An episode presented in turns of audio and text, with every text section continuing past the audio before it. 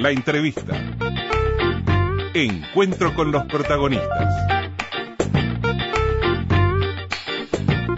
Nos vamos a ir un, poquito lejos, nos vamos a ir al norte del, del mundo. Faltan 100 y poquititos días para las elecciones en los Estados Unidos. Estados Unidos, hoy muy golpeado eh, por la emergencia sanitaria a partir de, de, la epidemia instalada en su país, dentro de esta gran pandemia que vivimos con la COVID-19, con mucha discusión a propósito de los pasos que fue adoptando y los tiempos en los que lo hizo el gobierno federal de los Estados Unidos, con muchos choques eh, con los gobiernos estatales acerca de las medidas que se debían tomar, con consecuencias muy fuertes en cuanto a lo que están mostrando los números a propósito de la cantidad de personas contagiadas y la cantidad de fallecidos que tiene Estados Unidos en este momento. Eso, de todos modos, no quitó espacio para la campaña, o la campaña se cruza con una coyuntura muy particular. Ayer veía una encuesta que ubicaba a Joe Biden eh, con cierta holgura por encima de Donald Trump, el candidato demócrata por encima del candidato republicano, actual presidente, que en algún momento y previo a toda esta pandemia parecía muy fuerte de cara a ganar un segundo mandato. Algunas cosas han cambiado, otras siguen, por ejemplo, aquello de pelearse un día sí y otro también con China. Con China. Y Lourdes nos contaba ayer en la orden de cerrar el consulado chino en Houston entre acusaciones de espionaje de un lado y del otro. Bueno, Parece ser este un momento muy particular el que está viviendo Estados Unidos y tratamos de conocer un poco más de ello con Jorge McFood. Muchas veces hemos compartido gratísimos momentos de charla con, con Jorge, ¿Sí? un intelectual uruguayo radicado hace muchos años en Estados Unidos, docente en Jacksonville, en la Florida, estado muy golpeado por la pandemia. Espero que andes bien, Jorge. Un abrazo grande. ¿Cómo estás? Buenos días, Jorge. Buenos días, Luis, Rosina, y un abrazo también para Mónica y Lourdes. Sí, eh, sí por, por, ahora estamos bien. Eh, yo tenía la, la ilusión de, de, volver a Uruguay ahora en diciembre, sí. pero está, está, todo muy complicado. Eh, creo que no, no, vamos, no vamos a ser bienvenidos de la Florida. claro, la, los, los, números en la Florida... Cara a cara que, que es irreemplazable, no, no, tal vez no pueda ser. Seguimos por teléfono. Sí, se, será para, para otra oportunidad, Jorge, ya la habrá. Los números de la Florida son muy fuertes.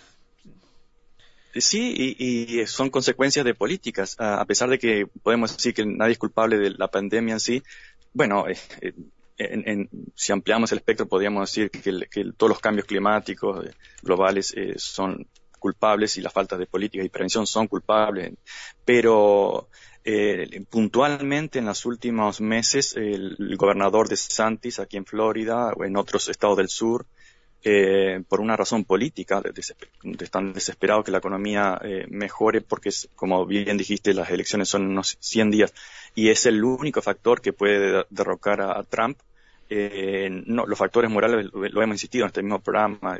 No importa, como dijo Trump, puedo matar a alguien en la Quinta Avenida, igual no voy a perder votos, y eso es verdad, uh -huh. por una razón de fanatismo. Pero el, el factor económico es yeah. fundamental y, y también se preveía. Entonces, eh, por razones políticas se, se, se, apresuraron a abrir playas, bares, de todo, y están presionando fuertemente para que las clases sean presenciales y en, desde la primaria hasta las universidades.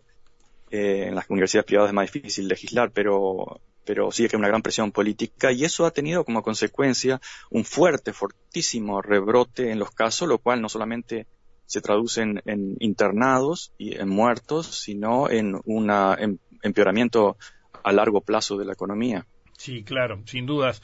Eh, vi hace, hace, unos días hacía un seguimiento a la a lo que estaba ocurriendo con, con la apertura, sí, entendiendo que la economía debía funcionar y por lo tanto había que reabrir lugares. Eh, leía una relación bastante firme, sólida, de estados republicanos que acompañaron la postura de Trump, que por lo tanto fueron adelante con eh, habilitar eh, mucho movimiento, eh, desestimular aquello que decía quédate en casa y cuídate, y también la relación final de esto con los números, que en esos estados precisamente es donde tenemos un nivel mucho mucho más alto, ¿no? Ahí en la Florida ya murieron más de 5.000 personas y son casi 380.000 personas que se han contagiado. Es un disparate, ¿no? Sí, sí, hay una clarísima relación entre ideología y creencias y, el repunte. Nueva York, que fue el foco por, razones de cosmopolitismo, eh, las restricciones fueron mucho más fuertes y lograron bajar la curva como en muchos países en, Europa. Eh, hace pocos días ahí no se reflejó, pero ayer eh, veía en la portada principal del Washington Post, no en papel sino en, internet, eh, una foto de la Plaza eh, eh Independencia ahí en, Uruguay. Y como siempre los artículos sobre Uruguay desde hace muchos años son muy elogiosos. Y, y, precisamente destacaban el, la, la, diferencia de tener un, un sistema de salud mucha gente ahí en Uruguay dirá que no funciona, pero sí que comparado con muchos otros países eh, bastante universal o, hay un acceso razonable y además la, la gente es bastante razonable en muchos aspectos. También somos uruguayos y nos criticamos a muerte, pero eh, pues, si comparamos con otros países no, no existe ese fanatismo que en algunas áreas, por ejemplo, en Estados Unidos, que a veces es muy bueno para la economía, por ejemplo, para endeudarse el 80% de la población acá está endeudada, eso eh, estimula la economía. Pero cuando ocurren estos casos, eh, aparecen las, las flaquezas y el fanatismo religioso y, ese concepto republicano, conservador de, de, macho, de que no necesito eh, más, máscara, y eso es una muestra de debilidad y una muestra de, sumisión, etcétera. Son eh, teorías totalmente, y también aparte de las teorías conspiratorias, pero conceptos que incluso enlazados con el religioso, igual que en Brasil, eh, llevan a, esos absurdos y luego se ve en, los números. Eh, eso golpeó muy, muy fuerte aquí en Estados Unidos y, y aunque es cierto que en algunas provincias en Argentina tienen números semejantes a los de Uruguay, pero Uruguay, eh, aunque hay un repunte ahora, eh, se ha mantenido en una situación bastante razonable y probablemente sea por esa falta de, fanatismo absurdo y, y, una aceptación de la gente. El, el concepto, por ejemplo, y, redondeo con esto, de que eh, acá se repite mucho, especialmente los republicanos, de que usar mascarilla, máscara, es una forma de, renunciar a la libertad individual. Incluso han habido peleas en muchos lugares por esa misma razón, porque los empleados de algunos comercios eh, eh, no dejan entrar a quienes no tienen máscara y bueno, insultos, peleas han habido muy fuertes. Y, pero no tiene ningún sentido si pensamos, por ejemplo, que nadie se ofende ni nadie se, molesta por la recorte de libertad individual, cuando el policía nos para porque nos, llevamos cinturón de seguridad y en ese caso el cinturón nos protege a nosotros, no a otros si tenemos un accidente. En el caso de la mascarilla, fundamentalmente protege a otros. Es decir, es, totalmente irracional argumentar falta individual, de, falta de libertad individual eh, o manipulación eh, de algunos poderes, etcétera, que siempre están manipulando, pero no en este caso. Eh, la mascarilla es algo muy simple y recomendado por especialistas. Eh, hace unos días, una columna de, Paul Krugman en The New York Times ubicaba el punto de, inflexión en el 17 de abril, el día en que Trump tuiteó eh, libera en Minnesota, libera en Michigan, libera en Virginia, y bueno, y los gobernadores republicanos empezaron a sumarse, eh, y Arizona, y Florida, Texas y otros estados fueron suspendiendo todo aquello que era cuídense, confinamiento, aislamiento, y a partir de ahí vino esta segunda ola más fuerte, ¿no? Eh, ¿Cronológicamente la ubicas también en esos tiempos? Sí, y, poco después, por ejemplo, George, George anunció con bombos y platillos la reapertura de todos los sectores, etcétera, porque había, eh, había bajado la, la, curva y ya estaban fuera. Entonces, y muchos dijeron, y pensamos que, que eso era un eh, apresuramiento irresponsable, luego siguió Florida, bueno, y ahí tuvo las consecuencias. Ah, luego Trump dice, bueno, lo que pasa es que lo, lo, único diferente es que estamos testeando más, pero, bueno, también los especialistas que en el, en el mundo de los fanáticos eh, son despreciados, eh, los especialistas han insistido que el, el, el aumento de, de testeos no, no, no refleja el, el, el, terrible aumento de casos. Y el terrible aumento de casos eh, hay que esperar unas dos o tres semanas para ver los números luego en, en, hospitalizaciones y en muertes. Entonces la, la, gente ha estado muy fanatizada y eh, eh mm. con, con mucha rabia. Incluso han habido hasta y esto es un factor quizás de las redes sociales, competencia de jóvenes a ver quién se, en fiesta se agarraba primero el virus, ese tipo de irracionalidad que es muy propia también de las redes sociales, que va un poco más allá del, de, la ideología. Tocaste dos temas clave, Jorge, que te quería preguntar. Uno era, un poco ya adelantaste, cómo la sociedad eh, se ha ido adaptando a esta nueva normalidad. Acá hace poco un sociólogo, Luis Eduardo Morás, decía que había cambiado el miedo de los uruguayos, que ahora eh, teníamos el miedo al otro, ¿no? El otro que nos puede contagiar, el otro que nos puede traer el virus a casa. Y además manejaste el tema información. Te quiero preguntar, ¿cómo ha sido el acceso a la información? ¿Se maneja la información de forma transparente? Porque es importante tener un acceso claro y transparente justamente a las cifras oficiales que maneja el gobierno, ¿no? Sí, eso del miedo recuerda aquel, aquel pequeño texto tan poderoso de Eduardo Galeano, que seguramente recordarán. Los miedos. Eh, eh, eh, la información tiene, tiene dos aspectos. Mm. Primero, hay más acceso a la información desde hace varias décadas, pero su relevancia es mínima o nula porque depende cómo se procesa esa información. Eh, la, mitad, o no, no, digo la mitad, un número muy poderoso, fuerte de, ese, de esa más información es falsa, especialmente también en, esos grupos fanáticos. Eh, y, el otro aspecto es que no, no se está liberando toda la información oficial. De hecho, hubo algunas científicas que acá en Florida eh, han denunciado de que los modelos no incluyen todos los datos eh, fue eh, expulsada, de, fue despedida de su, de su puesto, eh, se la criticó mucho el, gobernador de Santis, dijo que, había cometido otros errores. Siempre hay excusas para, para hacer lo que se quiera hacer, pero con el tiempo se fue demostrando que, de que sí, que los, los uh, estados, como el de Florida, no están aportando todos los datos y se está ocultando información. Entonces están, son los dos aspectos, eh, la, manipulación de la información y eh, la irrelevancia de la información. Sí, sí, eso es, eh, es fuerte, ¿no? Pero a ver, cuando comenzaba el año, y creo que incluso al, cierre del año pasado, conversando contigo en otras oportunidades, hacía referencia a, a, un Trump que, que, que, estaba sólido y que mucha gente opinaba que podía ser reelecto sorteó eh, finalmente fácilmente en el Senado en la posibilidad de la destitución, arrancó el año, eso fue por allá por febrero, con ese impulso, superando ese escollo, la economía tenía algunas señales, la creación de empleo venía fuerte, pero este combo de crisis sanitaria tan fuerte, con responsabilidades en cuanto a la forma en que actuó el gobierno federal, las protestas civiles también, recordemos el episodio de George Floyd, el asesinato de Floyd y todo lo demás que se desató en todo el país, más eh, los problemas económicos, porque todo esto le pegó fuerte a la economía, hacen un combo bastante complicado de sobrellevar para cualquiera, no solo a Trump, todo esto de cara a una elección nacional como tienen el 6 de noviembre, ¿no? Sí, desde el punto de vista político es, mortal. Y, además él está militarizando la policía, eh, que es típico, querer imponer eh, el orden por la fuerza eh, y, eso está generando aún más reacciones y contrarreacciones porque también los sistemas represivos adoran las revueltas y, los desórdenes son fundamentales para los, sistemas represivos.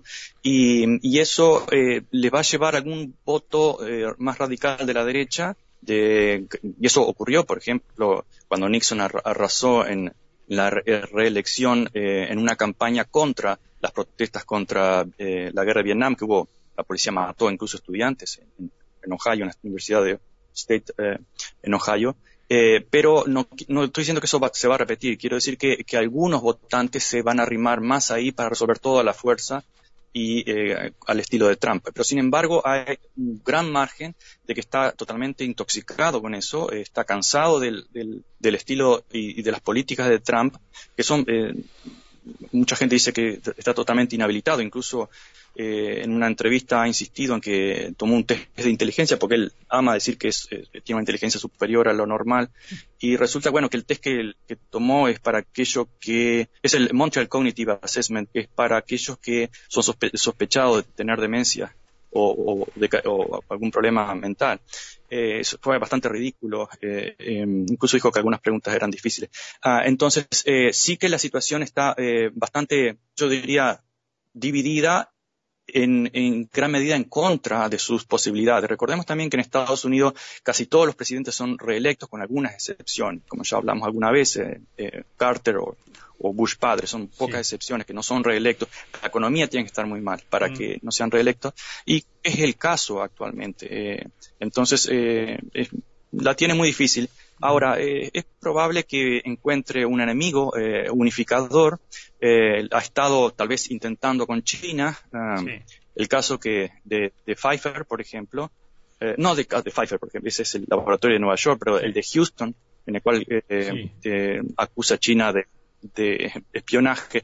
eso no, todavía no está muy claro. Eso sí que le puede servir como enemigo exterior para recolectar más votos pero en, aunque no tenemos todos los datos y lo vemos desde un punto de vista global, filosófico, es eh, eh, un reflejo de la ideología, porque supuestamente eh, todo el mundo está buscando una vacuna, ah, porque no es un problema nacional, es un problema global, y cuanto menos casos haya en, distintos países, mejor para todos.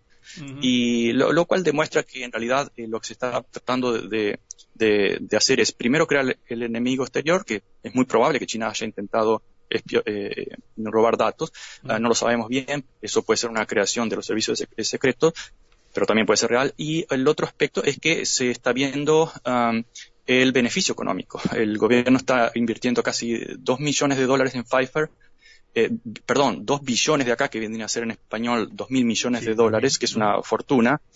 Eh, y, la, la, compañía farmacéutica, obviamente, que va a embolsar todo eso, maneja más dinero que todo el PBI de Uruguay. Ah, y, la, pregunta es, bueno, entonces el problema con este escándalo es que hay, una compañía que no va a hacer eh, eh, más dinero, porque si, si, roban los secretos para una vacuna, que lo roben, si eso va a eliminar la pandemia. sí, sí, sin dudas. Ahora, otra punta o otra carta que puede manejar el, el presidente Trump es que eh, la Casa Blanca tome decisiones que ayuden al, al bolsillo. Como vos decías, la economía es un factor enormemente determinante en una elección. Estados Unidos no es excepción en esto. Y eh, se ha hablado de una posibilidad de una nueva ronda de rescate financiero.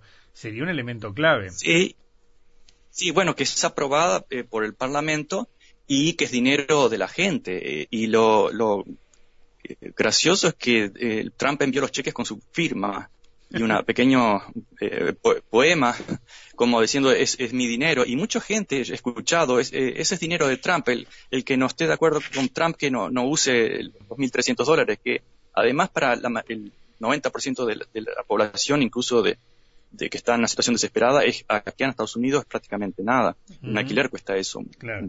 Eh, pero bueno, es, parte también de la manipulación eh, electoral. Eh, y, puede haber otra ronda. En, en, Europa ahora se probó una, pero bastante más pequeña la que, la que se aprueban acá, que son de, trillones, de hecho, en inglés, o, de billones en español. Eh, es probable que haya otra ronda también con, con perspectivas no, solo electorales, también es muy, necesario para mucha gente que, que, está en una situación muy desesperante, porque no, no eh, la crisis, obviamente, como en todas partes del mundo, siempre pega a los de abajo. Y, por ejemplo, los, muertos o los eh, eh, enfermos, en, su gran mayoría son gente de clase media o baja que están en los servicios de, eh, o de trabajos esenciales o, en servicios. y por esa razón, por ejemplo, en Nueva York, el 75% de, de, la población que está en esos trabajos eh, no son blancas ni de clase alta. Hmm. Eh, y en Georgia un tercio, los, afroamericanos son un tercio, pero son los 50% de los hospitalizados. Es decir, siempre hay un problema de clase que casi invisible y hmm. bueno, se, disimula todo con el tema de la libertad, cada uno es responsable y, es eh, dueño y responsable de su vida. Bueno, somos responsables, pero también vivimos en una estructura que ya heredada. Sí, ahora Jorge, las ayudas sobre todo a los, a los parados, como le dicen, ¿no? A, las personas que están sin, sin trabajo y, cubriendo su... No, y, también, a también a las grandes empresas. Sí, también a las grandes empresas, a las grandes compañías. No, está bien, está bien, pero me refería a los subsidios por, por el desempleo, todo eso. Tengo entendido que, que, que se agotan ahora a fines de julio. El Congreso se va de receso el 7 de agosto. O sea, si no hay unas medidas ahora, medio en estos días, agosto puede ser un mes donde se encuentre con una cantidad de gente desamparada eh, y sin un plan de ayudas que ofrecer. Esto, digo, no solo para la carrera electoral, sino para eh, los propios estadounidenses, puede ser eh, un mes negro, ¿no? O sea, un panorama negro el que venga por delante. Sí, y, acá los, además está el factor de las, las redes de cobertura social, que obviamente son mejor que en Centroamérica, pero cubre mucho menos que en países como Uruguay. a pesar de que no, sea un lujo el sistema uruguayo, pero por lo menos tiene la filosofía de, cubrir la mayor cantidad de gente posible. Eh, y a eso hay que agregarle, hay mucha gente desempleada, millones de desempleados, eh, las ayudas de desempleo no son suficientes. Eh, por ejemplo, nosotros en la universidad teníamos una, secretaria que, bueno, fue despedida y resulta que por haber trabajado unos meses para reclamar el, el desempleo, el, cheque de desempleo le lleva un, trámite enorme, mucho tiempo y, hasta le resulta más caro que, eh, decir, no recibir más dinero. Hmm. Eh, es, una situación bastante eh, compleja, pero, y además consideramos, consideramos que el 80% de la población de Estados Unidos está endeudada, porque es, también es la forma de, estimular la economía, el, el 7 de cada 10 estadounidenses siempre consideraron que era normal estar endeudado, y hasta necesario. Bueno, cuando ocurren este tipo de, emergencias, eh, se dan cuenta que hay, algunas cosas no están funcionando bien. Claro, sí, sí, sí, sin dudas, eso es muy, es muy fuerte. Eh, contame, eh, ¿estás dando clases en este momento? ¿Hay actividad en la, en la universidad allí en Jacksonville? ¿Están todos confinados? ¿Cuál es el panorama en el lugar donde tú vivís? Bueno, en este momento estamos en el receso o las vacaciones de verano. Claro. el, yo cada tanto voy a la oficina, pero el campus está casi prácticamente vacío. Eh, se está preparando para el reinicio en agosto. Normalmente recibo muchos eh, pedidos de estudiantes que están en el extranjero, en Europa, en Italia, en, otros continentes, eh, pidiendo de que por favor los acepten online. Hay todo un trámite para hacerlo eso, pero el, plan es hacer semipresencial, es decir, mitad de la clase en, el salón y la otra mitad ah, por cámara. Se han instalado equipos, cámaras. Eh, va a ser bastante complicado, bastante complejo y engorroso. Y lo mismo en eh, lo que son las escuelas eh, primarias y las secundarias. También se, van a reiniciar en mediados de agosto, lo cual se puede prever un, un, aumento en los casos. y, y yo he expresado eso también, que en varias reuniones, ¿qué pasa si uno del, un profesor o un estudiante tiene eh, da positivo en el coronavirus, eh, eso va a traer un efecto dominó, una, una, cadena de problemas. Eh, esperemos no llegar a eso, pero es estadísticamente es muy, muy probable. Y, podemos esperar en, el Estado y en otras partes un aumento de los casos solamente por el reinicio de las clases. ¿Saturación hay ya en los centros hospitalarios, Jorge? En, algunos casos como Miami, incluso en Jacksonville hay bastante que para peor, en pocas semanas tenemos la convención republicana. Eh, eso, claro, trae 100 millones de dólares según el, alcalde, pero creo que lo van a gastar en, otros problemas. Y mucha gente está en desacuerdo en, traer toda esa masa de gente eh, para nominar a Trump aquí en Jacksonville. Claro. Eh, los hospitales sí están saturados en, muchos casos, algunos están por el 80%. El, el aspecto positivo quizás que no se sabe muy bien, que hay muchas, eh, muchos especialistas que están mirando a América del Sur el, porque ustedes están en invierno y, y, en Chile, por ejemplo, Sí, en Chile, por ejemplo, es, eh, los especialistas esperaban un mayor problema con el, la temporada normal de gripe, lo cual eh, aparentemente ha sido muy baja y se preguntan si no tiene eh, algo que ver con el virus, eh, del coronavirus. Ah, el, por lo cual eso podría ser una buena noticia, pero bueno, muy muy limitada, no, no, no es una no, es algo que va a cambiar la realidad. La realidad se va a cambiar eh, radicalmente con, cuando aparezca una vacuna, comprobada. Sin dudas. Jorge, eh, siempre es muy bueno conversar contigo. Muchísimas gracias. Cuídate mucho y bien, volvemos a conversar en cualquier momento, ¿sí? Hasta pronto, Jorge. Bueno, bueno sí, sí, nos vamos a volver más paranoicos todavía para cuidarnos. Está bien, y ya, ya liberarán los, los, los, los, viajes y te podremos tener por acá, por Montevideo, en cualquier momento. Un abrazo grande. Chao, chao, Luis y Rosina, chao.